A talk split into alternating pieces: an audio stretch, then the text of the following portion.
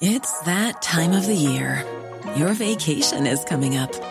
You can already hear the beach waves, feel the warm breeze, relax, and think about work. You really, really want it all to work out while you're away. Monday.com gives you and the team that peace of mind.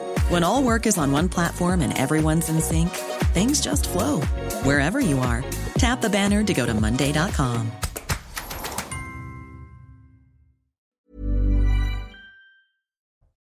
Il est 22h sur CNews, top départ de Soir Info Week-end. Encore quelques secondes. Quelques secondes. Nous avons le souffle coupé.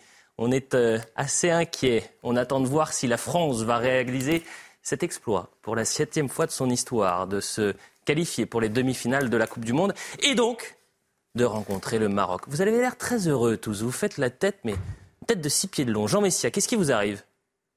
Bonsoir. Bonsoir. Bah alors, qu'est-ce qui vous arrive? Non, non, rien. Vous êtes stressé? Vous attendez quoi? Oui, je suis stressé. Vous attendez que je vous dise si la France est qualifiée? C'est ça. Je peux- Est-ce que je peux vous le dire maintenant? Allez-y. Peut-être que je vais vous le dire en musique. Peut-être que je vais vous le dire en musique, si la France est qualifiée. Est-ce qu'on a la musique? Tiens, on a la musique, bien évidemment. Et si musique il y a, ça veut dire que, ça veut dire que, On est qualifié.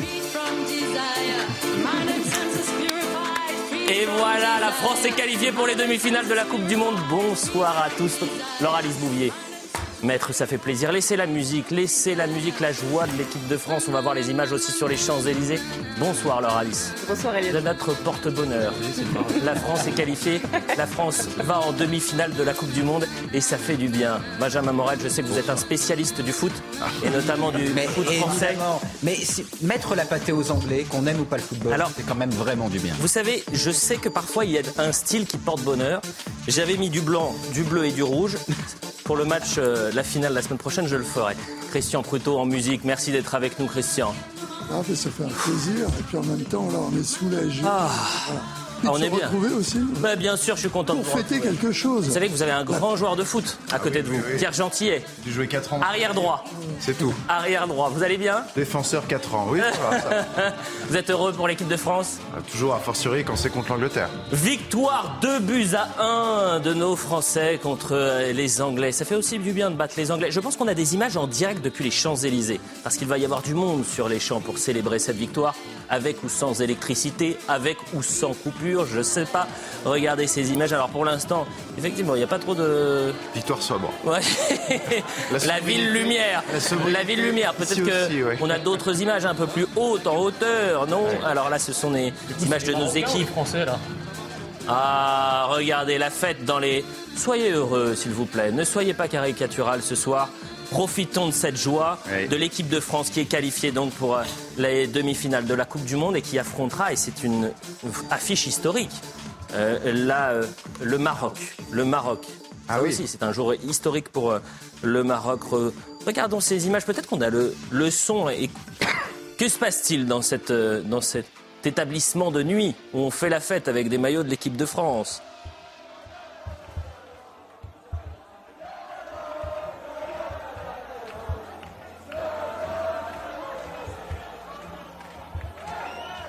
Vous appelez le Skype en urgence ou pas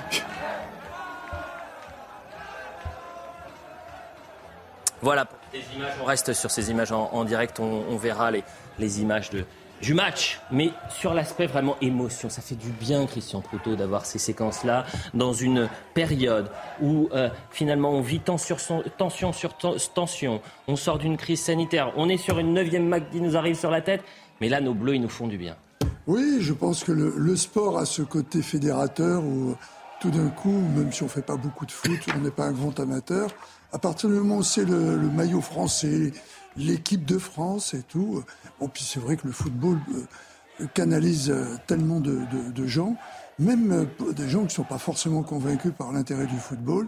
Il y a ce côté un peu euh, franchouillard qui, euh, qui ressort, euh, cette envie de gagner. Et puis effectivement, au moins au Qatar, on a été sûr qu'il n'y aurait pas de coupure de courant. Jean Messia, qu'on voit souvent jongler sur les réseaux sociaux, notamment sur Twitter. Ah non, vous n'avez plus de compte Twitter, j'ai oublié. Allez-y. Oh, c'est petit. Mais il faisait, il faisait la tête pour commencer l'émission. c'est- C'est toujours une bonne nouvelle de savoir que notre équipe nationale euh, gagne une euh, compétition mondiale. Qu'est-ce que vous voulez que je vous dise euh, je partage la joie de l'équipe de France et des Français. C'est à peu près le seul domaine où on peut se permettre euh, un patriotisme exacerbé. Il n'y a pas de déclin français. Voilà, on- peut se permettre un, un- un patriotisme exacerbé sans être traité ni de facho ni d'extrême droite. Donc euh, moi, quand je vois le drapeau français flotter et les gens heureux euh, avec der- derrière leur équipe nationale et heureux en tant que pays, moi ça me fait plaisir, même si j'aimerais bien que ce plaisir national irradie aussi les autres domaines. Euh, vous suivez mon regard. hein. Euh, je ne suis pas votre regard, si. mais j'aime votre sourire, vous le savez. On va aller sur le terrain, rejoindre Adrien Spiteri sur les Champs- Champs-Élysées avant de poursuivre le tour de table. Adrien Spiteri, racontez-nous ce qui doit se passer, est absolument magnifique autour de vous, c'est la fête. Alors vous y êtes depuis 18 heures, parce qu'il y a aussi euh, la victoire du Maroc et ces milliers de, de Français d'origine marocaine qui sont venus sur les Champs-Élysées pour célébrer la victoire du Maroc, et maintenant les Français les rejoignent. Oui, il y a toujours Français. des milliers de Marocains ici sur les Champs-Élysées, mais on voit énormément de, de voitures tendre le drapeau euh, français après cette victoire magnifique contre l'Angleterre en quart de finale de cette euh, Coupe du Monde grâce à deux buts. Le premier, celui d'Aurélien Chouamini, puis ensuite celui euh, d'Olivier Giroud. Olivier Giroud, le sauveur des Bleus pour une qualification en demi-finale de la Coupe du Monde face au Maroc. Et vous l'avez dit, Elliot, regardez ces images des Marocains partout sur les Champs-Élysées, des Marocains extrêmement encadrés également euh, par euh, les forces de l'ordre. Pour le moment, on peut dire qu'ils sont très bien encadrés, très peu de débordements, même si certains feux d'artifice ont parfois été envoyés directement sur la foule. Et donc, forcément, les forces de l'ordre ont euh, tenté de disperser et notamment d'interpeller euh, les euh, fauteurs de troubles. Mais pour le moment, une, ambiance plutôt euh, bon enfant ici. On attend évidemment les supporters français arriver ici sur les Champs-Élysées avec les Marocains. Des supporters marocains et des supporters français, mais euh, tous, et, évidemment, euh, vont pouvoir euh, faire la fête. Benjamin Morel, on dit souvent que le sport n'est pas politique, du moins du côté de l'Elysée, mais j'en connais un qui doit être soulagé de voir que la France va loin dans cette compétition, qu'on oublie un peu les tensions, les inquiétudes, les peurs, les peurs. Mais bien sûr, mais le sport est évidemment politique. Il est éminemment politique. Le sport, c'est une forme de concurrence, mais sans violence entre nations. Et donc forcément, c'est politique et c'est même géopolitique le sport. Après, derrière le sport, vous avez évidemment une, catharsis collective. Vous avez une capacité à créer de l'unité, à créer également, et pour une fois sur ce sujet, je rejoins Jean Messia, une identité nationale, une identité collective qui ne passe pas que par ça, mais qui, à ce moment-là, se révèle. Et pour un exécutif, pour un chef de l'État, il est toujours bon eh bien, d'incarner l'unité dans ce moment-là. Regardez un petit peu les codes de popularité de Chirac, les codes de popularité de en 98. C'est Eh bien, ça. elles s'envolent. Donc je pense qu'aujourd'hui, à l'Élysée, on porte un maillot et on espère très très fort que la semaine prochaine, ça se passe aussi bien. C'est très, c'est Je très vais suivre attentivement hein, les réactions sur Twitter et notamment le président de la République, peut-être qu'il va réagir.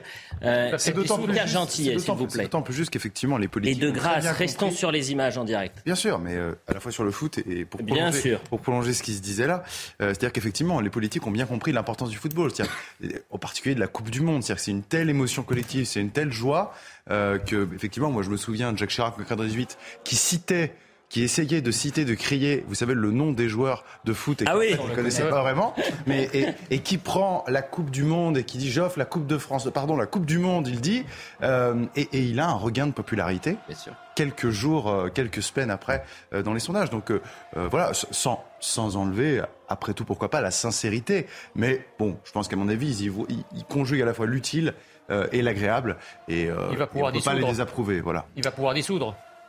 On n'a pas Les- donné la parole à, avant, La dernière fois, ça précédé de quelques jours la ferme. Oui. Non, Laure mais, Alice. Bouvier. Comment vous décrivez. Laure Alice Laure Alice, comment vous décrivez ces images? Bah, c'est fantastique. C'est vrai qu'en ces périodes qui sont très compliquées, ça rapporte une unité et, et c'est vraiment, euh, c'est, c'est vraiment euh, extraordinaire. Et, et j'ajouterais que les Bleus ont fait mentir les Anglais euh, qui ont placardé dans Paris des affiches Très juste, très juste. visant à les déstabiliser et euh, ont aussi déclaré que Golioris c'était le point faible des Bleus. On a pu voir par, dans cette, dans cette, euh, voilà, dans ce match à quel point il, il était. euh, Écoutez, ayons la classe à l'anglaise, c'est-à-dire qu'on ne moquera pas, euh, euh, on ne se moquera pas des, des Anglais ce soir et on leur, a- on leur dira good game. Mm. C'était un beau match, je crois. Alors j'étais à l'antenne. Pour le coup, très honnêtement, je n'ai pas pu le voir. Et ça fait du bien de gagner contre les, Anglais, Christian. Absolument. C'est pour, pour, ça que je suis fair play face à eux. C'est good game. Good game. Alors, on va vite aller quand même sur ce qui va se passer mercredi, parce que mercredi, c'est un match pour le coup historique entre la France et, le Maroc. Je le disais, le Maroc est pour la première fois un pays africain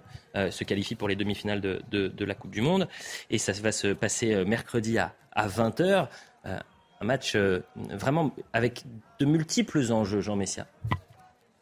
C'est des enjeux très importants parce que en fait, ce sont deux matchs nationaux, euh, que ce soit le, Maroc euh, ou la France. D'ailleurs, j'en profite pour saluer également la, victoire du, du, Maroc, qui est une grande équipe pour un, pour un grand pays.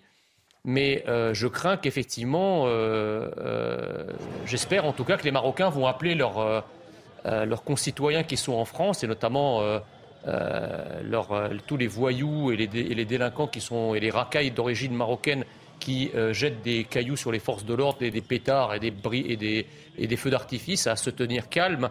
voilà, j'espère que l'atmosphère sera bonne, mais je crains malheureusement que dans ce match, eu égard, si vous voulez, à la double allégeance de certains, je crains qu'il puisse y avoir une sorte de conflit de loyauté et peut-être que euh, le dispositif, euh, pour le coup, policier, les gendarmes, etc., euh, doit être conséquent pour éviter justement ce qui pourrait ressembler à des scènes de guérilla urbaine ou de, ou de pré-guerre civile si en cas de victoire de l'une ou de l'autre des équipes. Donc il faut que l'aspect sécurité est très important parce que malheureusement dans ces mouvements festifs, ce qui est vrai, c'est que on a vu des scènes qui ont un peu gâché la fête, que ce soit à Paris, à Amiens, à Nice cette semaine. On verra des images euh, parce qu'à Avignon aussi ça a été euh, tendu euh, en, début de soirée. Et, c'est la tristesse d'ailleurs, c'est que hmm. dans des moments où on voudrait que ça soit finalement la fraternité, le soutien, c'est magnifique ce qui se passe pour le Maroc. Et d'ailleurs, les scènes de liesse au Maroc sont absolument formidables. Et c'est un peu triste de voir qu'aujourd'hui, vous avez des gens qui s'accaparent ces événements pour casser, pour euh, euh, finalement aller contre euh, les forces de l'ordre et parfois même contre la France en quelque sorte, Christian Proto. Oui, mais je crois que il ne faut pas anticiper sur ce qui pourrait se passer, ou du moins que certains souhaiteraient qu'il se passe uniquement pour défendre l'idée qui est la leur. Je pense qu'il y a des gens en France qui sont contents que leur pays gagne et que c'est pas pour ça qu'ils feront, ils feront des débordements. Et je, je voudrais faire une nuance entre euh, les euh, supporters euh, élevés en batterie des différentes équipes qui sont des équipes de mercenaires et les supporters des équipes nationales qui souvent ont un comportement qui n'a strictement rien à voir parce que c'est pas le même public. Donc moi je suis plutôt optimiste, mais il n'empêche qu'il faut être prudent et que les scènes entre guillemets de liesse ne soient pas pour certains, comme on l'a dans les manifestations, le moment de faire leur marché. Voilà.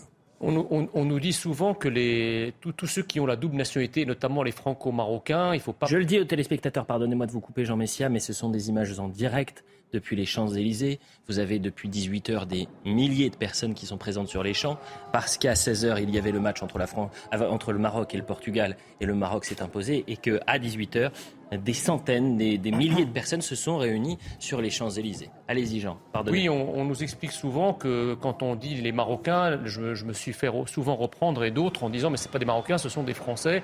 Outre le fait qu'ils ont gardé la nationalité marocaine pour la totalité d'entre eux, euh, en tant que quoi défileront-ils demain si la France gagne Est-ce en tant que quoi défileront-ils demain si la France gagne Est-ce qu'ils défileront pour euh, euh, pleurer la victoire du Maroc ou est-ce qu'ils défileront euh, de joie pour fêter la victoire de la France?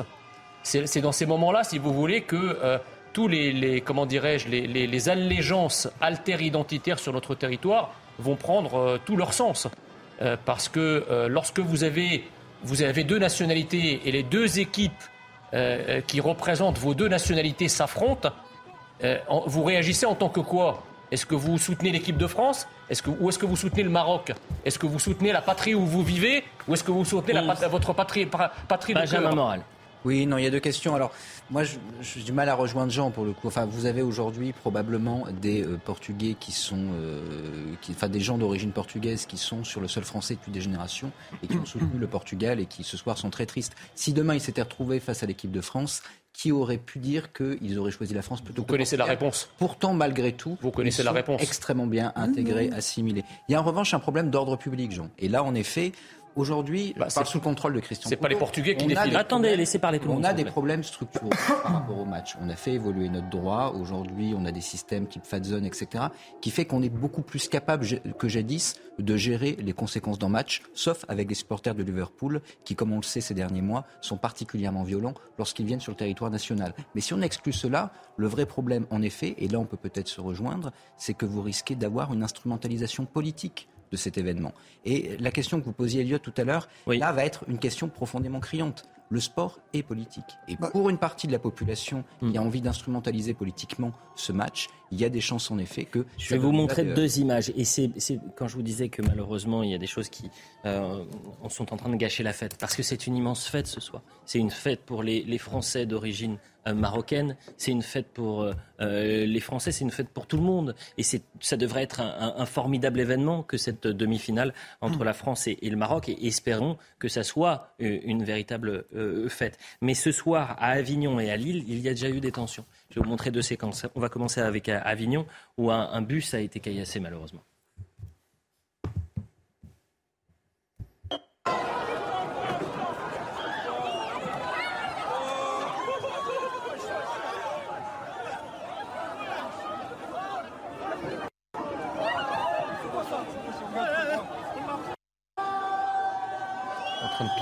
Alors ça, ça s'est passé ce soir. Et, toujours euh, dans, dans le volet des tensions, malheureusement, et des violences, cette fois à Lille. Regardez.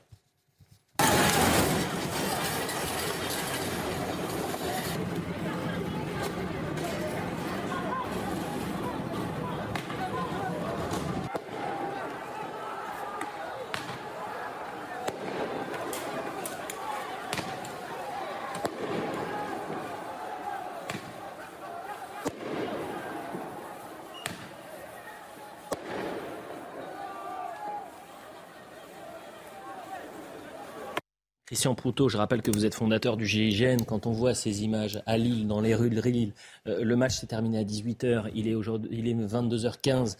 Euh, quatre heures plus tard, on a maintenant ces, phénomènes de tension et ça se répète à chaque fois. C'est bien triste quand même. Oui, c'est complètement désolant parce que c'est une minorité qui est agissante. Mhm. Et comme toutes les minorités agissantes, on les voit et ils en profitent pour, euh, pour fiche le bazar et ils jettent le trouble sur, euh, dans un moment où tout le monde se pose des questions euh, sur le problème de, la double nationalité, sur le, problème de l'immigration, ils ne rendent pas service euh, à ce que l'on peut penser de la nécessité qu'il y a à un moment du multiculturalisme, et ça ramène forcément tout de suite à c'est toujours la faute de l'étranger. Et c'est pas parce qu'il y a quelques imbéciles qu'il faut systématiquement considérer que le problème vient de l'extérieur. Moi, je, crois que la diversité, c'est une richesse et que la consanguinité, je peux terminer, la consanguinité amène des tares. Voilà. Non mais attendez, euh, là c'est ce que vous dites est complètement absurde. Il n'y a, aucune, il y a, aucune consanguinité là. Là, effectivement, ce, ce, sont des Français de toutes les oreilles. Vous pouvez pas dire que c'est la diversité et c'est consanguin en même temps. Donc là, on voit bien que c'est quand même des minorités euh, qui expriment une forme de haine alter-identitaire. Ça n'a rien à voir avec le sport, ce qui est en train de se passer sous vos yeux. C'est pas une rivalité sportive, c'est pas du hooliganisme. On s'en prend pas aux supporters de l'équipe et des équipes étrangères. Là, on s'attaque aux policiers, aux forces de l'ordre, au mobilier urbain. Il s'agit d'une conflictualité identitaire différente. Et moi, je, je, suis désolé, il y en a marre de ces intifadas qui, à chaque fois, se saisissent du moindre prétexte pour s'exprimer. Quant à dire que ce sont des minorités, excusez-moi, ça a toujours été des minorités, les fanatiques. Quand les SA défilaient en Allemagne dans les années 30, c'était pas la majorité des Allemands. C'était quelques, c'était quelques imbéciles. Non, mais je suis désolé, dans la barbarie, on parlera tout à l'heure de ce vieux monsieur qui s'est fait massacrer. On va pas démarrer si haut non, non, non, mais dans la barbarie, si vous voulez, dans la, dans la barbarie et dans, et, dans le vandalisme et dans le côté visigo euh, de, ce, que, de, ce qui se passe, excusez-moi, c'est comparable. C'est toujours, de toute façon, c'est toujours des minorités qui sont fanatiques, c'est toujours des minorités qui font l'histoire. Donc me dire que Attendez, deux secondes, dire, un instant, un, instant, juste une chose. Effectivement, si on peut éviter d'être dans l'extrême face à l'extrême violence, c'est plutôt rassurant, en tout cas d'être nuancé et, d'avoir un peu de rondeur, si possible, et de poser les bouteilles quand elles sont sur la table. Euh, Laura Alice Bouvier. Merci Elliot. Alors déjà, j'aimerais quand même rappeler que c'est un symbole très fort pour l'Afrique que le Maroc ait gagné, parce que c'est la première fois qu'on a un pays africain qui arrive en demi-finale. Ça, c'est la première chose. La deuxième, c'est qu'il faudrait peut-être se demander aussi pourquoi on a ces débordements. C'est-à-dire qu'on s'est aperçu qu'on avait des débordements dans plusieurs pays de l'Europe. Mhm. Donc on peut aussi les Pays-Bas, la Hollande, la France. Tout à fait. Et donc on peut se demander si on n'a pas un inconscient collectif qui conduit ces hmm. pays qui ont été pendant très longtemps sous la coupe des pays européens à prendre en fait leur revanche d'une certaine manière. On va évidemment euh, jongler sur les images de joie et euh, euh, sans mettre justement sous le tapis les débordements qu'il peut y avoir, parce qu'il y a eu aussi malheureusement quelques débordements sur les Champs-Élysées. Mais je veux vraiment qu'on arrive à, à, jongler, parce que si on ne parle que des débordements, c'est aussi faire le jeu, et je rejoins Christian Proutot, ce n'est pas une majorité de personnes qui font ça. Donc, jamais une majorité. Oui, mais c'est jamais une majorité, mais il faut le dire. Voilà, faut pas mettre tout le monde dans la même boîte. C'est ça l'objectif, Pierre Gentil. et vous connaissez quand même ma position. En tous les cas, j'essaie d'être le plus transparent possible. Elliot, si je puis me permettre, ce n'est pas le sujet. Je pense qu'en en posant les termes en ce sens, on fera une erreur. Je pense qu'en fait, tous ici, on est d'accord pour dire que c'est une minorité. Le problème, c'est pas ça. Le problème, c'est comment se fait-il que ce soit systématiquement, ou plutôt euh, vous voyez, mais ça, par exemple, je suis quand l'Argentine a gagné, est-ce qu'on a eu des débordements euh, Vous m'avez écouté. D'accord.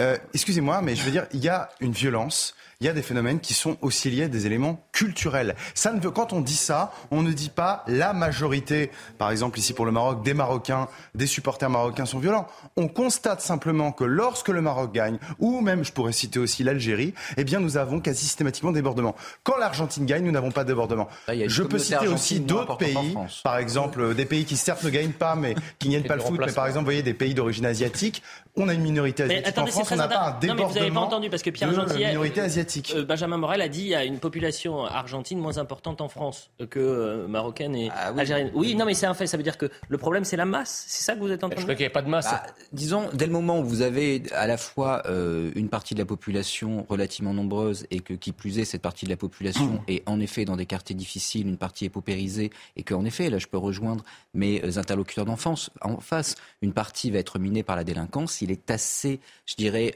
classique que ça puisse mal tourner. alors, Lorsque vous n'avez pas de population comme la population argentine, lorsque vous avez comme les populations asiatiques, oui. populations dont les bah, équipes justement, la population asiatique, elle est importante en France. c'est plus important que bien qu'il n'y a pas de grande culture. Regardez, attendez, avant de s'écharper, avant de continuer de s'écharper, il est 22h20 et je le dis aux téléspectateurs qui nous rejoignent, soyez heureux. Pourquoi? Parce que l'équipe de France s'est qualifiée pour les demi-finales de la Coupe du Monde en, battant l'Angleterre 2 buts à 1. Et, ça fait du bien. Et, ça fait du bien. Et pas et, des vrais buts. Et des vrais buts. Et vous avez raison, Christian Proto.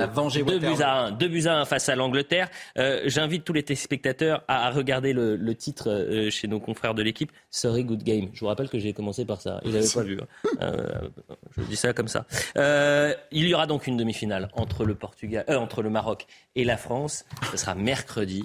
Vous imaginez, c'est une demi-finale évidemment historique. Les images que vous voyez, ce sont des images sur les Champs-Élysées, puisque évidemment tout au long de la soirée, il va y avoir énormément de monde pour fêter euh, cette euh, victoire et de la France et du Maroc, puisque le Maroc s'est imposé un peu plus tôt, euh, en début de soirée, face au Portugal. L'aspect sécurité, pour le coup, non pas, ne rentrons pas dans les politiques, sur la sécurité. Comment on, on anticipe, comment on prépare un tel événement en sachant évidemment qu'il y a des enjeux qui sont majeurs lorsqu'il y a une demi-finale comme euh, le, Maroc et, la France qui vont se rencontrer Alors d'abord, euh, on sait où les gens se rassemblent. C'est le problème de, en particulier pour Paris, mais pas que pour Paris, pour les grandes villes. Tous les préfets responsables savent où les gens se rassemblent pour fêter quelque chose. Et du coup, on met du personnel sur place, en particulier euh, dans les zones que l'on sait propices à une agitation frénétique en cas de victoire ou, des fois de défaite, hein, puisque mhm. bah, bien sûr. malheureusement euh, et, les deux. Euh, et un événement comme ce, ce soir, c'est-à-dire qu'on n'est pas sûr que la France se qualifie, on n'est pas sûr que le Maroc se qualifie en début de matinée, bien évidemment. Personne n'a de boule de cristal. Mais vous qui êtes fondateur du GIGN, est-ce qu'on l'anticipe? Est-ce qu'on se dit il va y avoir de fait des mouvements de foule et on met un dispositif très important? Je rappelle aux téléspectateurs qu'il y a quand même 1220 policiers et gendarmes mobilisés à Paris, juste à Paris. Oui, mais c'est ça, cette anticipation euh, qui est indispensable parce que euh, la liesse, on le sait, c'est toujours sujet à des débordements. D'abord parce que les gens euh, boivent donc faites euh, après un excès de boisson, ça peut déborder également. Ce mm. C'est pas forcément, bien sûr, on peut toujours penser qu'il y a des banlieues qui s'ennuient, qui peuvent venir troubler l'ordre du centre de Paris. Mais je pense que la problématique, elle n'est pas là. C'est dès qu'il y a des phénomènes de masse, il peut y avoir débordement. simplement parce que euh, les gens, en manifestant leur joie, euh, tout d'un coup, vont un peu plus loin et euh, c'est surprenant souvent parce qu'il y a des gens qui font des choses qu'ils ne feraient pas normalement. On l'a vu dans certaines manifestations. On a arrêté des gens qui n'avaient jamais cassé quelque chose de leur vie. Non, mais j'entends, mais pareil. Euh, alors, pour le coup, euh, Christian Proutot, cette semaine, on a vu des scènes qu'on n'avait jamais vues après un match. C'est-à-dire que quand vous avez à Amiens des personnes qui vont sur le toit de la mairie pour mettre le drapeau marocain au lieu du drapeau français, c'est des scènes qui peuvent, qui peuvent choquer. Vous, l'entendez quand même. Oui, euh, et euh, euh, ces scènes-là, on ne les a pas vues. Et quand vous dites que le phénomène de masse appelle à la violence, c'est vrai dans, régulièrement. Par exemple, la finale 2018, moi j'étais sur les Champs-Élysées. C'était la fête de, 20, de 18h jusqu'à 22h. Et puis passé 22h, il y a eu une bascule. Et là, on est arrivé avec des tensions, des gens qui ont cassé, etc. Donc chaque grand événement, malheureusement, et notamment des événements sportifs, amène par, régulièrement à des tensions. Jean Messia, vous vouliez réagir et on sera en direct avec Arnaud Tulipier, rédacteur en chef de 90 Football dans un instant, pour parler foot, pour parler ballon. Hein Parce que vous. Euh, vous, avez, bien fait de souligner le, la symbolique du décrochage de, de drapeaux. Ah, mais moi, je ne suis pas dans le déni. Hein, et de son remplacement par, par, un autre drapeau. D'ailleurs, il a été remplacé par un autre tableau. Il faut bien retenir le mot. Euh, il n'y a pas que le drapeau qui est remplacé en l'occurrence. Ah, ces scènes de violence, ces scènes de violence ne sont pas simplement, encore une fois, des scènes de, de violences relevant de violences sportives après les matchs où les gens sont éméchés, qui s'adonnent au coup de poing. Ces scènes de violence sont des violences haineuses. Vous savez, vous avez 80 000 Français qui vivent au Maroc. Lorsque la France gagne, pourquoi il n'y a pas d'émeute de Français au Maroc? D'abord parce qu'ils sont peu nombreux, ça c'est la première chose, qui est très différente de ce qui se passe en France. La deuxième chose, c'est que avisez-vous de balancer euh, un pavé sur un tramway au Maroc, et là je peux vous dire qu'on saura vous envoyer derrière la planète Mars. Donc vous n'avez pas envie de le faire. En France, vous avez un triple problème. Le problème alter-identitaire et d'expression d'identité autre que française sur notre territoire national.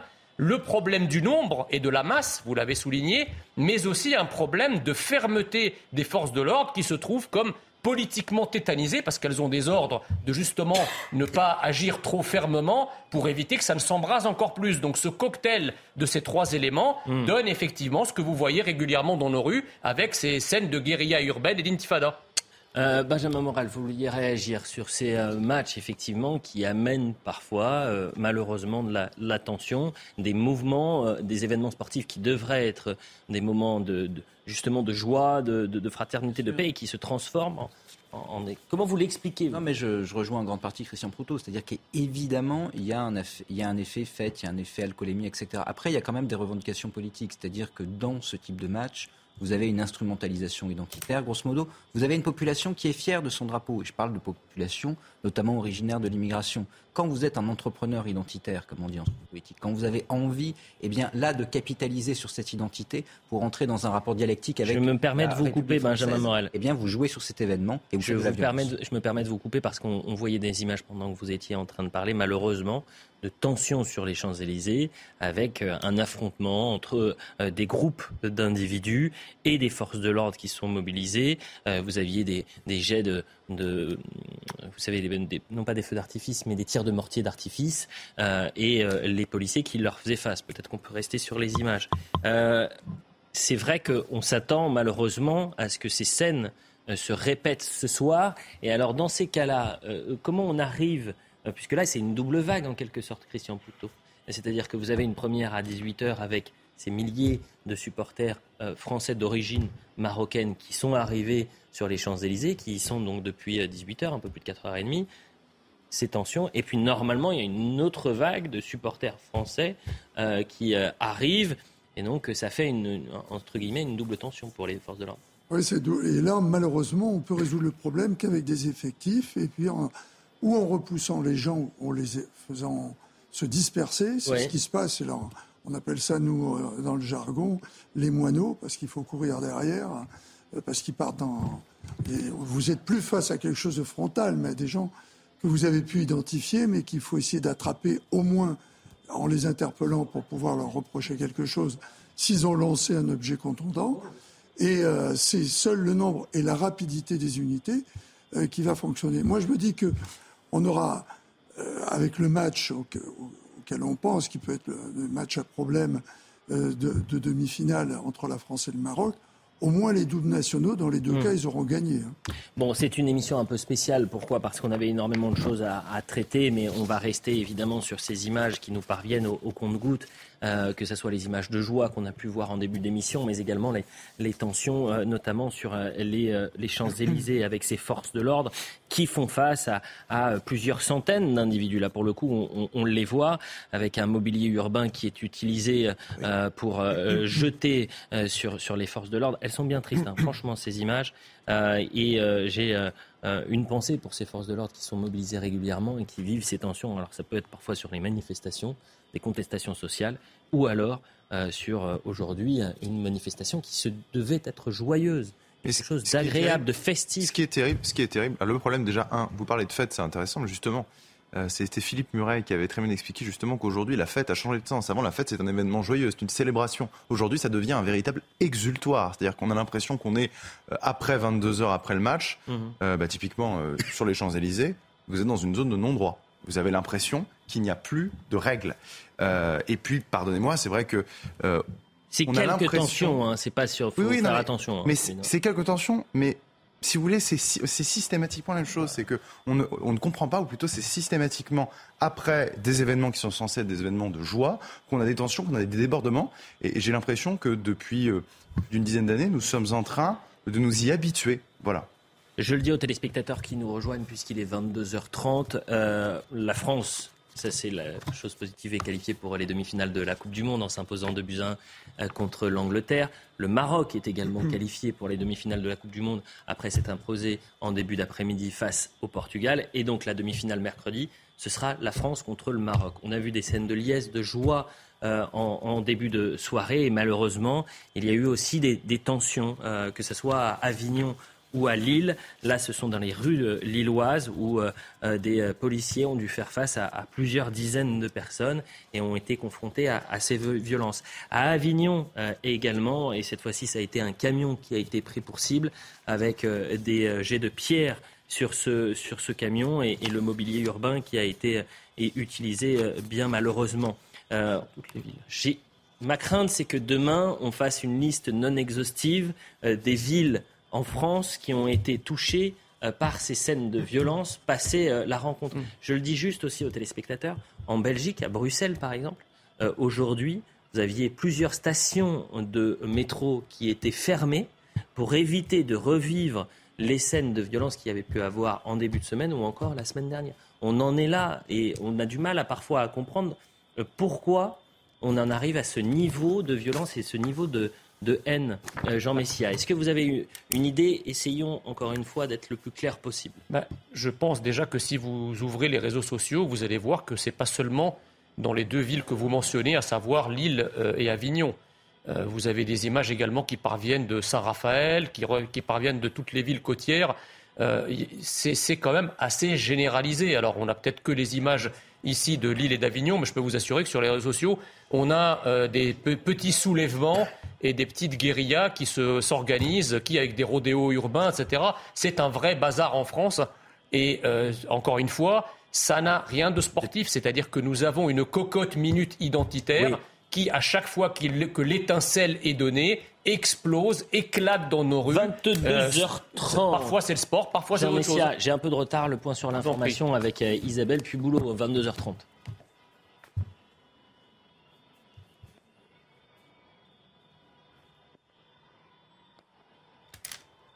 Le point sur l'information. Ah, on est puni de point sur l'information? Bon, on n'a pas de point sur qui regarde le match. C'est la grève du point. Non, mais peut-être que c'est moi qui étais un peu, un peu en les retard sur, les sur les minutes. Revenons sur les images en, revenons sur les images en direct peut-être et, et je vous ai euh, coupé. On va aller sur les Champs-Élysées rejoindre notre envoyé spécial Adrien Spiteri qui, qui suit de près ce qu'il se passe et on va bien essayer de, de comprendre est-ce que effectivement ces tensions elles sont euh, à la marge ou si vraiment ce, ce climat de, tension est, de plus en plus euh, important. Adrien Spiteri, vous êtes sur le terrain, vous êtes sur les Champs-Élysées pour CNews. Racontez-nous ce qui se passe autour de vous, Adrien. Eh écoutez, euh, Elliot, il y a un côté de l'avenue des Champs-Élysées, vous le voyez euh, sur ces images de Laurent Sellari, qui a été évacué par les forces de l'ordre. hein. Je vous le disais tout à l'heure, certains individus ont envoyé des feux d'artifice foule et donc les forces de l'ordre ont tenté de les disperser. On a assisté à une ou deux interpellations. Cela reste Alors malheureusement la connexion, malheureusement la connexion est, est difficile et c'est normal parce qu'en fait quand il y a tellement de monde et je le dis aux téléspectateurs, euh, quand il y a du monde et euh, les- le réseau peut couper. Donc ce qu'on va essayer c'est d'appeler Adrien Spiteri et, et de mettre euh, les images depuis les, les Champs Élysées. Laura Alice Bouvier, je rappelle que vous êtes avocate. Euh, Tiens, le regard de l'avocate sur euh, ces tensions. Comment une personne euh, peut se dire, tiens, je vais aller casser, euh, viol- violenter, aller en confrontation avec les forces de l'ordre sur un événement qui est normalement un événement festif et de joie. Comment on peut débloquer comme ça Mais justement, Elliot, j'aimerais rebondir sur ce qu'a dit mon confrère euh, Pierre Gentillet tout à l'heure. Il a parlé de banalisation de la violence. Et c'est vrai qu'aujourd'hui, bah, on peut constater que, en fait, ce phénomène, il n'est pas isolé. On a une insécurité qui est croissante. On a aussi une individualisation des violences, beaucoup plus. Alors là, c'est un mouvement euh, de, groupe, mais malgré tout, on a quand même une individualisation de la violence. On va avoir des individus séparés euh, qui, vont, qui vont faire ces actes de violence. Et je pense aussi que le fait de les relayer sur les réseaux sociaux conduit également à cette banalisation. Donc on est dans un système qui euh, se nourrit de lui-même d'une certaine manière, euh, parce qu'on a ces, ces événements, on sait effectivement qu'ils vont arriver, on, on a tendance peut-être malheureusement à s'y habituer, et au final, ils paraissent normaux.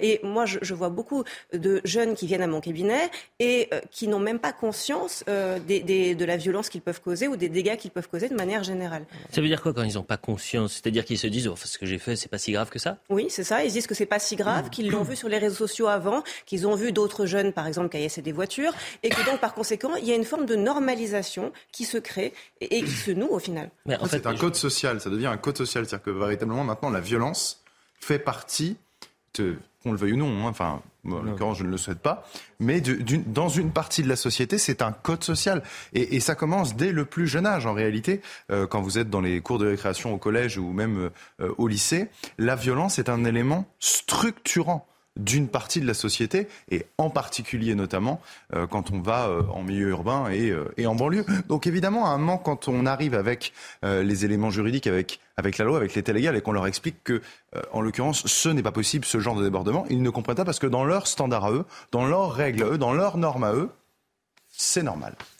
Oui, je, pense que Pierre Gentil a raison sur le côté euh, violence sociale. Il y a également, excusez-moi de revenir là-dessus, mais il y a également une violence identitaire. Il y a une sorte de- d'esprit revanchard, une espèce de furie haineuse vis-à-vis euh, de la France qui amène effectivement un certain nombre de, de populations ou de représentants de ces populations eh bien, à euh, faire violence contre le pays, contre le- les représentants identifiés du pays. Ce sont les forces de l'ordre, qui sont d'ailleurs les derniers représentants de la France dans certains quartiers euh, d'où tous les services publics sont partis mais également contre euh, euh, euh, physiquement, contre le mobilier urbain. On casse, excusez-moi, quand on aime un pays, on s'attaque pas à son mobilier urbain, on ne casse disais- pas, on vandalise pas, on n'agresse pas les forces de l'ordre. Ce qu'on va essayer de faire, c'est de jongler évidemment sur les images de l'exploit, la joie euh, des, des Français et revenir sur euh, le factuel et euh, ces zones de tension un peu partout, c'est-à-dire à, à Avignon, à, à Lille ou encore euh, ces images qu'on a pu découvrir sur les Champs-Élysées.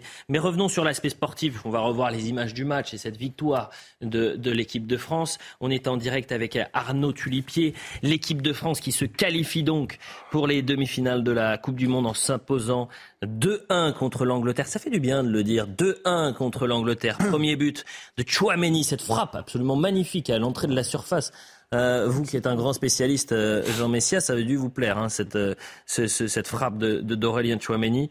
1-0 pour les Bleus, et puis il y a penalty pour l'Angleterre. et c'est Harry Kane qui est vous savez que c'est le compatriote, en tous les cas c'est le collègue de, de, de, de club, en club, de Loris. un partout, on commence à s'inquiéter. Il y a cette action absolument magnifique et ce centre, deux buts à un. Et il y a un deuxième penalty qu'on ne voit pas dans, dans ce résumé qui est manqué eh par Harry Kane. Alors on est en direct avec Arnaud Tulipier, rédacteur en chef de 90 Football. Merci d'être avec nous, euh, cher Arnaud. Euh, racontez-nous. Alors c'est un exploit pour l'équipe de France ou, ou, finalement il y a une suite logique, c'est-à-dire que le champion du monde en titre s'est imposé face à un bon, une bonne nation, mais ce n'était pas euh, la grande Angleterre. Racontez-nous. Ah, si c'est quand même la grande Angleterre, parce que euh, c'est toute une nouvelle génération. Vous les avez vus. Euh, celui qui fait beaucoup de mal à, à, l'équipe de France, c'est Saka, qui est tout jeune, le, joueur d'Arsenal. Donc c'est toute une génération qui a gagné beaucoup de titres chez les jeunes et qui est montée en puissance avec le coach Charles Gate. et finalement, on a, avec la France, on a quand même battu le demi-finaliste de la Coupe du Monde 2018, la dernière fois, et puis finaliste de, du dernier Euro. Donc c'était une équipe absolument redoutable. Euh, tout le monde parlait beaucoup euh, du Brésil, euh, parle encore beaucoup de, l'Argentine, mais l'Angleterre, c'est du très très solide. on n'a pas tout maîtrisé dans ce match. L'équipe de France a eu des, des gros trous d'air. On peut remercier Lloris remercier la maladresse de Kane aussi sur le, deuxième penalty raté. Euh, mais les Français ont réussi avec leurs armes, euh, qui sont pas forcément celles de d'habitude, eh ben, avec la solidarité, avec euh, l'abnégation, à se qualifier pour cette demi-finale. On va pas banaliser l'exploit, c'est quand même absolument sensationnel qu'on a un sélectionneur, en fait, c'est pas un sélectionneur, c'est un magicien. Je parle de uh-huh. euh, Didier Deschamps. Pourquoi je vous dis ça? Parce que euh, on a commencé la compétition avec des joueurs blessés, avec Karim Benzema, le Ballon d'Or, qui ne participe pas à la compète, et on se dit Arnaud Tulipier, bah, finalement que c'est compliqué, que ce groupe est un groupe inexpérimenté, qu'au milieu de terrain, ils sont trop jeunes, qu'ils n'ont jamais vu euh, ce que c'était une grande compétition, et, et finalement, eh ben, on, on, va, on va se planter en quelque sorte. C'est la, d'ailleurs, c'est la logique. Le vainqueur de la compétition, il se plante à chaque fois euh, pour la compétition suivante. Euh, Didier Deschamps, c'est lui, euh, c'est à lui qu'on doit dire merci aujourd'hui? Je suis d'accord avec vous. Je pense qu'on ne saisit pas à quel point Didier Deschamps est non seulement un sélectionneur rare, mais un personnage rare dans le football mondial, tout simplement. Pourquoi ils ne sont pas beaucoup à avoir soulevé la Coupe du Monde en tant que sélectionneur, en tant que joueur? Il y a Beckenbauer, il y a Zagallo, il y a lui, et puis personne d'autre. Euh, ça veut dire quand même quelque chose. Sous son magistère, sous hmm. ses ordres, euh, la France a été finaliste de l'Euro 2016, a gagné la, Coupe du Monde 2018. Certes, il y a eu euh, ce dérapage face à la Suisse lors de l'Euro qui s'est joué l'année dernière en 2021, mais qui, on va dire, qui, qui, qui, est plus un accident de parcours qu'autre chose. Et finalement, c'est quand même les cadres. Certes, euh, les jeunes, dans ce match, ont un peu euh, tenté de tenir la, baraque, mais c'est aussi un petit peu d'eux qui arrivent les problèmes. Au milieu de terrain, euh, hmm. Rabiot et bon. Chouamini marque un but, mais voilà, il y a aussi, il y a aussi de l'inexpérience qu'on voit ici. Et puis, oui. Oui, excusez-moi, on va faire euh, de vous couper malheureusement, mais il nous reste que quelques minutes. Arnaud Tulipier, un dernier mot sur cette affiche qui est historique, je le disais, euh, France-Maroc. Euh, bon, la France sur le papier par favori, mais finalement l'enjeu il est tel que c'est les 50-50 ou pas? C'est forcément 50-50 parce que c'est une demi-finale de Coupe du Monde. Vous ne pouvez pas mésestimer l'adversaire. face à la France, c'est le Maroc. Euh, le Maroc avec beaucoup de joueurs qui ont été formés euh, en France, qui connaissent donc forcément très très bien les joueurs qu'ils vont avoir en face. Euh, ils sont évidemment outsiders, ils sont face à, l'équipe championne du monde, donc ils vont tout donner. Et on a vu que même avec des blessés, même dominés, ils ont une solidité incroyable. et surtout, ils ont un, un, destin, un chemin. Donc ça sera à la France d'arriver à leur barrer la route et à, essayer de conserver leur titre, ce qui serait euh, une chose absolument incroyable. Merci beaucoup Arnaud Tulipier, rédacteur en chef 90 euh, Football, pour toutes ces précisions. On fera la, le tour des pronos. Euh, les images que vous voyez, donc, elles sont en direct depuis les, Champs-Élysées. Et vous avez des milliers de personnes qui ont convergé vers les Champs dès 18h cet après-midi, après la victoire du Maroc face au, Portugal. Et des supporters français qui, qui ont rejoint donc, les Champs également, après la victoire de la France face à à l'Angleterre. Ce sera l'affiche d'ailleurs des demi-finales si vous nous rejoignez à 22h50 sur CNews mercredi. France-Angleterre. Euh, malheureusement, malheureusement, il y a eu des tensions sur les Champs-Élysées. On reverra ces images dans un instant. Michael de Santos, vous êtes notre autre envoyé spécial sur le terrain depuis euh, la plus belle avenue du monde. Et on a vu malheureusement ces images de, de tensions euh, entre forces de l'ordre et quelques dizaines de... de euh, on ne va pas employer le mot supporter, de, de voyous. Est-ce que ça se passe un peu mieux autour de vous? Alors Elliot, avec moi, euh, ça se passe très très bien ici sur les Champs-Élysées. Il y a un esprit euh, euh, très festif avec énormément de Marocains, de supporters marocains. On a croisé quelques drapeaux, français aussi. C'est vrai qu'il y a énormément de supporters marocains qui sont très fiers de voir leur équipe forcément arriver en demi-finale pour la première fois de, leur histoire. Et je suis avec un supporter qui est... qui est euh, franco, euh, franco-marocain qui s'appelle euh, Mohamed. Bonsoir Mohamed. Bonsoir, ça Alors, va qu'est-ce que ça vous fait de, de voir et en même temps l'équipe de France et en même temps le Maroc en demi-finale et surtout de voir ces deux équipes s'affronter? T'es mort Avant tout, c'est dur. C'est compliqué. Parce qu'il y a le pays de nos parents et il y a le pays qui nous a tout donné. Donc c'est compliqué. Mais. Hakimi Ben Mbappé, on est chez nous, on est à Paris. C'est notre ville, c'est chez nous. La France, c'est chez nous. On est français, on va tout donner. Et que le meilleur gagne. Je peux trahir? Un secret? Tout à l'heure, vous me disiez, face à l'équipe de France, cette fois-ci, ça risque d'être quand même un peu plus compliqué pour le Maroc. On vous offre la finale. On vous offre la troisième étoile. Mais on va tout donner. On a faim. Les Marocains, ils ont faim. Les Marocains, ils ont faim. Mais la France, c'est talentueux. Il y a du talent, il y a de l'expérience. Ça va être compliqué. Mais allez Merci beaucoup, Michael Dos Santos. On part tout de suite sur le terrain revoir Adrien Spiteri. On remercie Mohamed, franco-marocain, qui euh, est partagé. On peut comprendre aussi ça, d'être partagé entre euh, le Maroc et, et la France pour cette demi-finale. Revenons sur le terrain un peu plus haut, sur les Champs-Élysées, où là, ça a été pour le coup un, un peu plus euh, chaud. Mais j'ai l'impression que ça s'est calmé. Adrien Spiteri, ça va mieux. Euh, L'ambiance est plus détendue, j'ai l'impression. Oui, ça va mieux, euh, Elliot. Puis on a vu ici, nous, ce qui est très intéressant, voir arriver des supporters français qui ont rencontré du coup des supporters marocains qui étaient euh, présents depuis 18 heures après cette victoire euh, historique face au Portugal. Là, je suis avec euh, Bilal. Bilal, Oui, c'est ça. dans quel état d'esprit tu es là?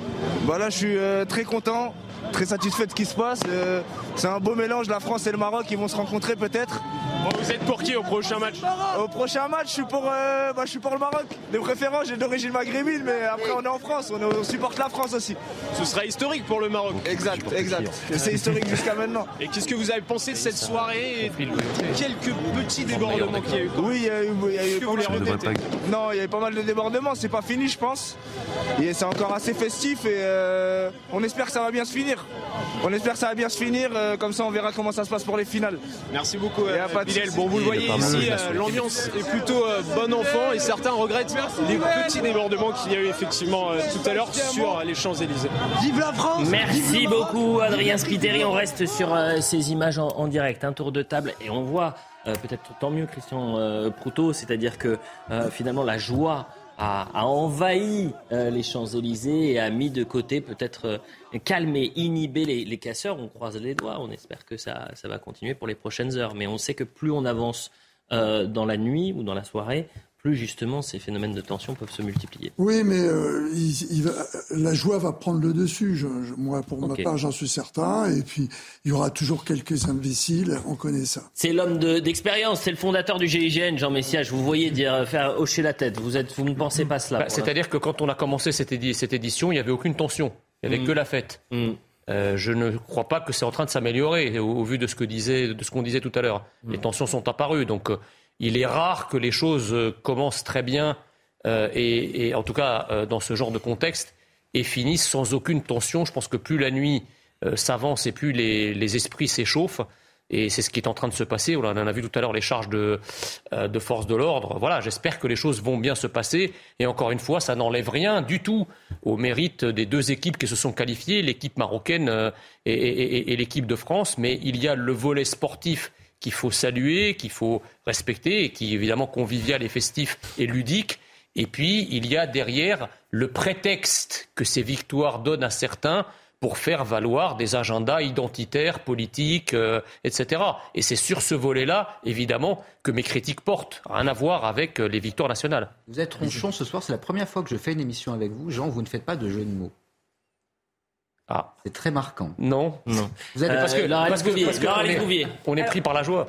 Euh, Je, je pense qu'il faut aussi euh, s'interroger sur le contexte géopolitique qui est le nôtre, parce qu'avec la crise, la guerre en Ukraine, euh, on a quand même un anti-occidentalisme, des critiques de l'Occident qui se font jour. Donc ça aggrave aussi les tensions. D'un autre côté, moi je dois dire que quand je vois les témoignages que vous venez de passer, bah, ils sont très positifs, parce que ça montre aussi qu'on a... Oui, mais alors, pardonnez-moi de vous couper, Laura Alice, euh, pour euh, avoir fait de nombreux euh, reportages sur les Champs-Élysées dans ces événements. Vous pouvez euh, voir une ambiance tout autre euh, au pied euh, de, euh, du Grand Palais, au niveau euh, de Franklin Roosevelt, par exemple, et 300 mètres plus loin, d'énormes tensions. Et finalement, voir un, un, monde qui sépare ce qui se passe en bas de- d'en haut, Laura. Tout à fait, c'est ce qu'on a pu voir d'ailleurs, puisqu'on a vu que c'était différent sur le haut et le bas des Champs-Élysées. Mais je parle de, de- des mots qui ont été utilisés, c'est-à-dire les personnes qui ont été interrogées bah, ont bien déclaré qu'elles étaient à la fois françaises et à la fois marocaines et qu'elles aimaient les deux pays. Donc c'est aussi un discours positif. Et je pense que dans ce contexte de critique de l'Occident, d'anti-occidentalisme qui se développe, ben, c'est important de montrer qu'on peut aussi avoir une forme de paix sociale.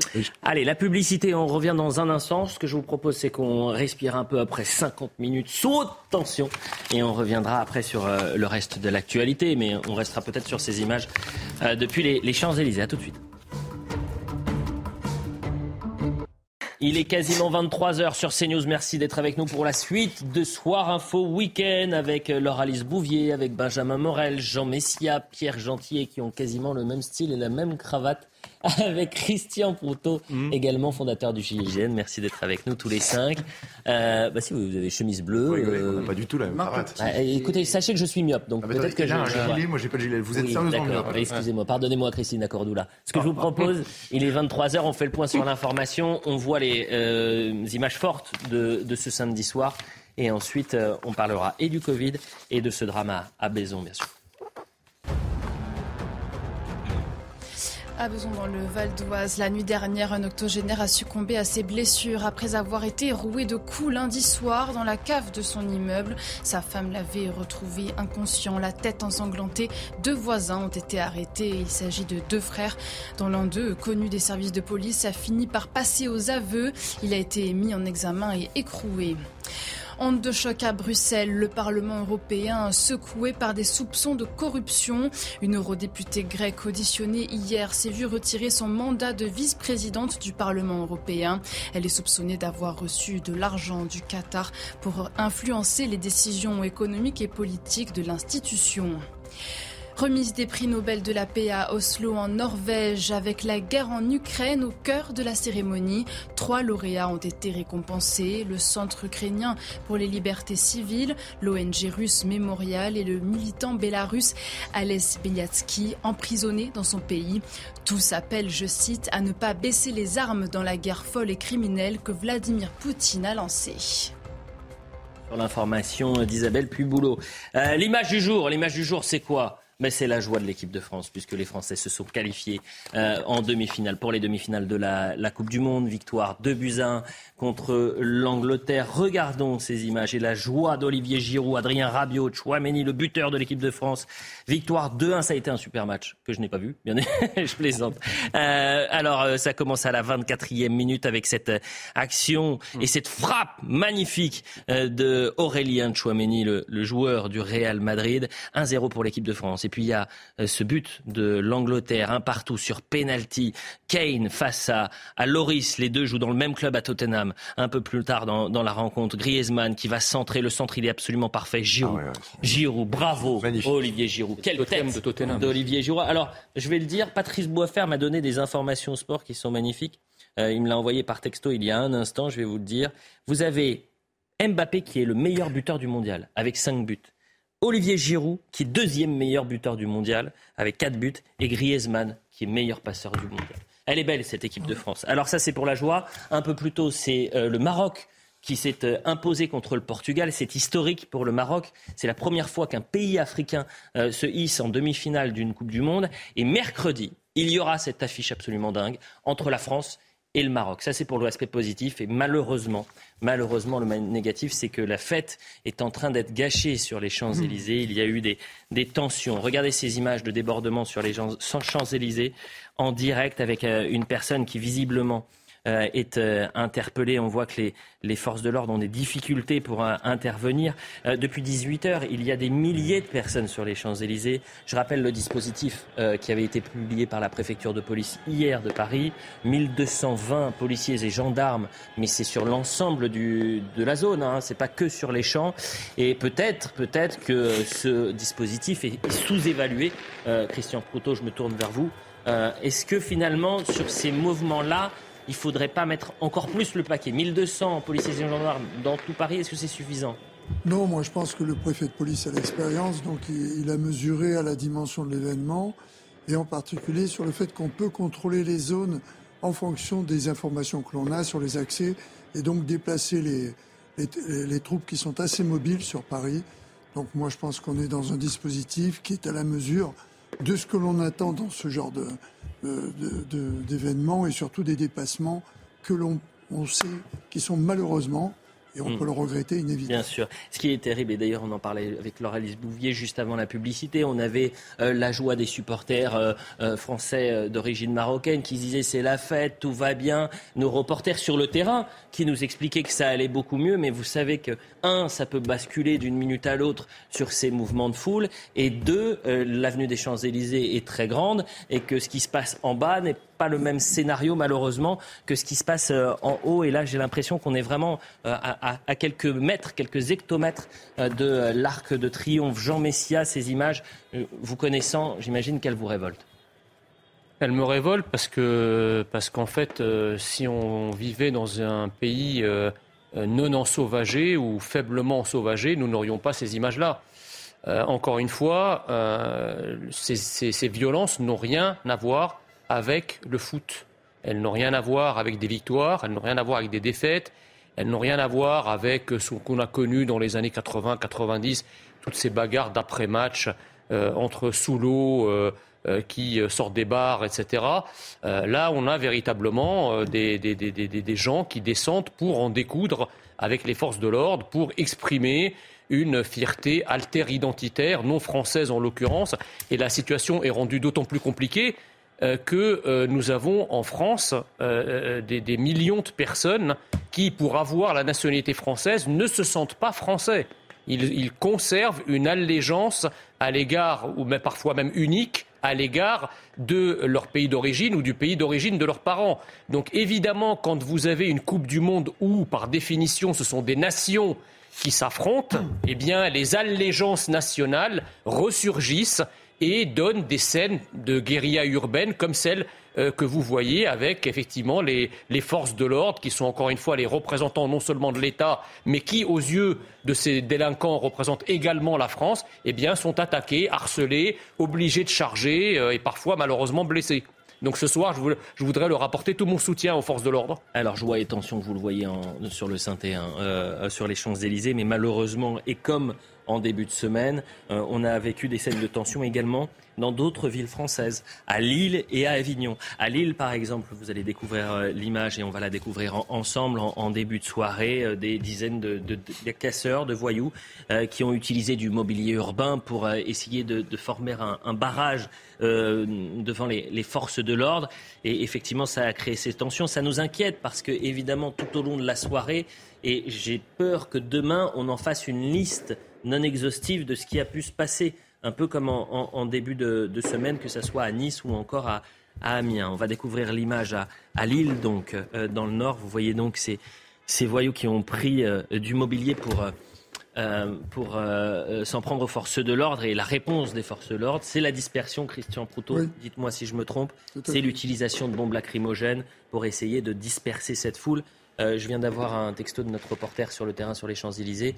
Il y a une utilisation importante de bombes lacrymogènes euh, justement aux abords de l'Arc de Triomphe. Ça c'est pour euh, Lille et regardons ce qui s'est passé cette fois-ci à, Avignon. C'est en séquence un, camion qui a été pillé. qui a été pillé effectivement et qui a été c'est l'expression tombée du camion. C'est des images qui. Bon, j'ai pas très envie de rire ce soir euh, pour le coup euh, et qui sont un peu tristes à, à voir, euh, Pierre Gentillet. Ah oui, oui, non, mais à la fois triste et malheureusement d'une certaine banalité, parce que c'est ce que je disais tout à l'heure, c'est que euh, systématiquement, après des événements qui sont censés être des événements joyeux, eh bien, on voit que très rapidement s'installe un climat avec des scènes qui sont quasiment des scènes de guérilla urbaine. Là, ce qu'on a vu euh, comme séquence avec ces personnes qui poussent euh, les poubelles, qui jettent des projectiles à l'encontre des, des policiers, euh, je veux dire, ce, sont ce sont des scènes de quasiment d'émeutes, quoi, je veux dire. Et, encore une fois, je, pense que ce qui était une fête il y a 10-20 ans, aujourd'hui est en train de devenir un exultoire. Euh, J'espère que mercredi prochain, lors du match France-Maroc, euh, nous n'allons pas vivre ces scènes. Mais en l'occurrence, je vous le dis, je vous le confie, c'est un vœu pieux. Est-ce que vous voulez qu'on avance un peu dans l'actualité? Je pense qu'on a tout dit et, et évidemment, s'il y a du nouveau, s'il y a des nouvelles images, on rebasculera là-dessus.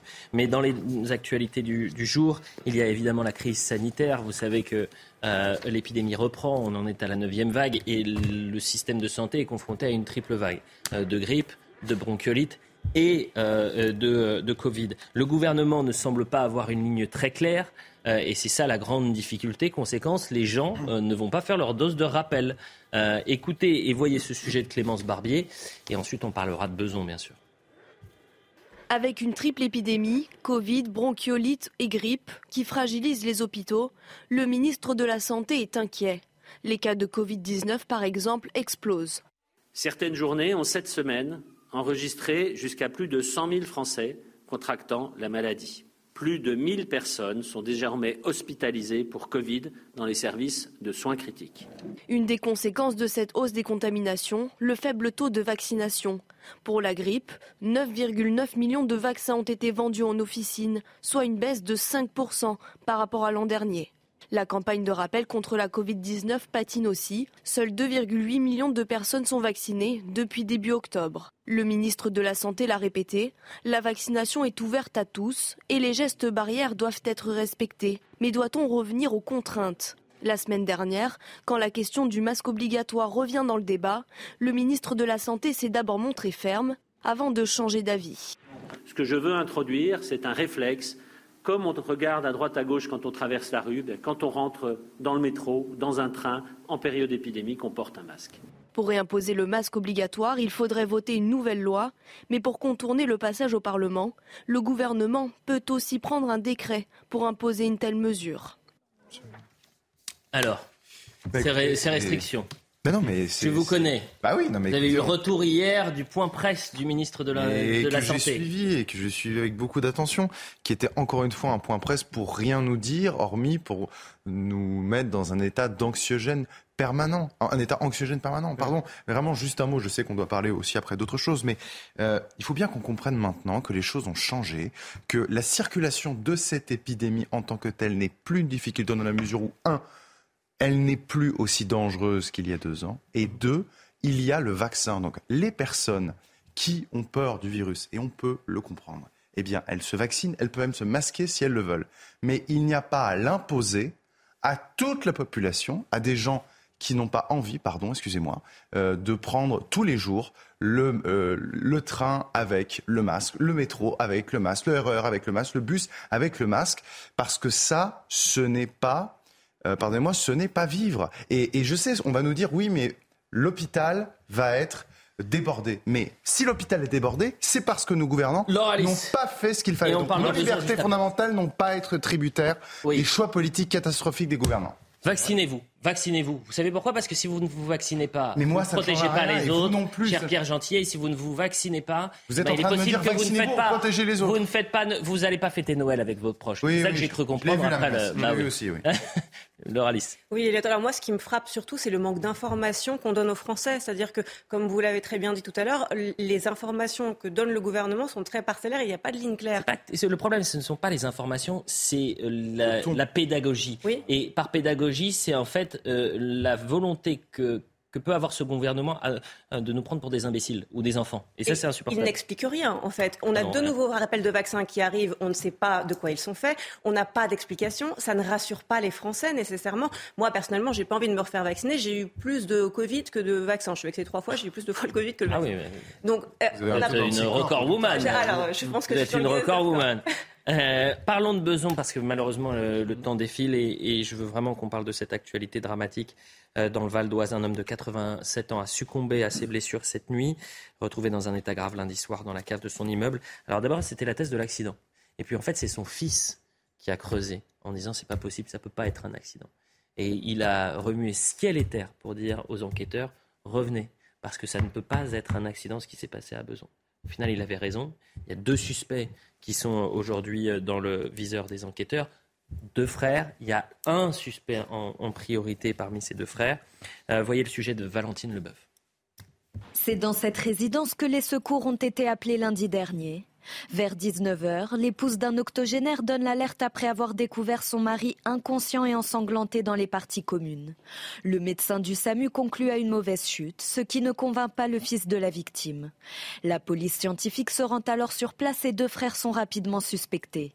Après une perquisition dans un appartement voisin, l'un d'eux est placé en garde à vue et reconnaît avoir roué de coups l'octogénaire. Les deux hommes sont connus des services de police depuis de nombreuses années. C'est des personnes qui ont, euh, qui ont déjà été interpellées pour euh, des trafics de drogue, des séquestrations, du trafic d'armes, euh, outrage, rébellion, intimidation. Moi, pour ma part, c'est des personnes que j'ai déjà interpellées facilement une cinquantaine de fois. L'octogénaire a succombé à ses blessures. Il est décédé dans la nuit de vendredi à samedi. Ses voisins n'arrivent pas à réaliser. Je suis ému, ça me choque. C'était un monsieur très gentil. C'est un gentil monsieur qui habitait là aussi depuis des années, qui a élevé ses enfants ici, qui est... Je comprends pas, je suis sur le, derrière. L'agresseur présumé âgé de 30 ans a été placé en détention provisoire. Le motif exact de l'agression n'a pas été révélé. Benjamin Morel, c'est un fait divers ou euh, au regard des éléments dont on dispose aujourd'hui, l'enquête euh, se poursuit bien évidemment, mais des individus multirécidiviste, avec un CV long comme le bras, euh, le policier qui vous raconte qu'il l'a interpellé une cinquantaine de fois. Est-ce que finalement, euh, ce drame aurait pu, aurait dû être évité? Et quand je dis cette phrase-là, ou je vous pose cette question, j'ai l'impression de l'avoir fait pour les euh, cinq derniers événements dramatiques qu'on a pu ou couvrir euh, sur ces news. Non, c'est pas un fait divers, parce qu'évidemment, un fait divers, ce serait quelque chose sur lequel bah, il n'y a pas de vrais leviers sociaux qui, qui puissent être explicatifs. Là, il y a quand même des vrais éléments sociaux qu'on peut commenter, et ce fait est révélateur de dysfonctionnements qui sont des dysfonctionnements structuraux. Après, la question, c'est à la fois eh bien, celle de la chaîne pénale et de la poursuite de ces jeunes en l'espèce. Et donc là, on rejoint des problématiques qui sont des problématiques qu'on a beaucoup commentées déjà sur nos plateaux, mais aujourd'hui, il faut qu'on ait une réponse pénale plus précoce et plus efficace. Et ensuite, eh il y a celui de euh, ce fils qui va chercher la vérité.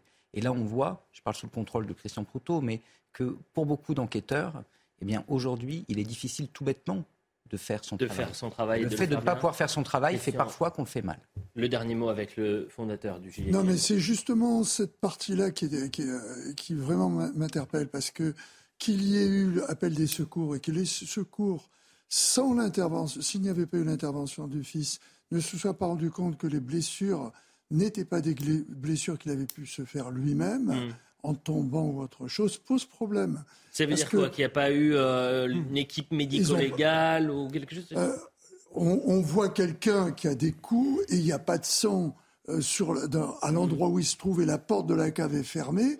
Ça vient c'est quelqu'un qui les a portés. Mhm. Et il n'y a pas besoin à ce moment-là d'être enquêteur. Et c'était que des secours qui auraient dû, à ce moment-là, dire il y a une problématique. Or, c'est le fils qui a été obligé de se battre. Et deuxième point, s'agissant des auteurs, c'est des pathologies, des passages à l'acte de gens qui sont drogués et qui, sous l'emprise de la drogue, s'attaquent à quelqu'un pour rien. Mmh. Et ça, il n'y a pas de suivi médical et c'est le drame en France. Eh bien, pensons à la famille de la victime qui aujourd'hui euh, a appris euh, qui a un drame, bien évidemment, et, va en souffrir pendant, pendant toute cette vie. Donc, euh, pensons à sa famille. Merci à tous les cinq pour cette euh, émission qui a été un peu bousculée, mais malheureusement ou heureusement, c'est important aussi de parler de l'équipe de France et de cette victoire. Hum, vous pouvez revoir cette émission sur cnews.fr. On va remercier toutes les équipes en régie et Loum Daoudi pour la préparation de l'émission. On se retrouve demain et bah, bonne soirée. Bonne soirée. bonne soirée.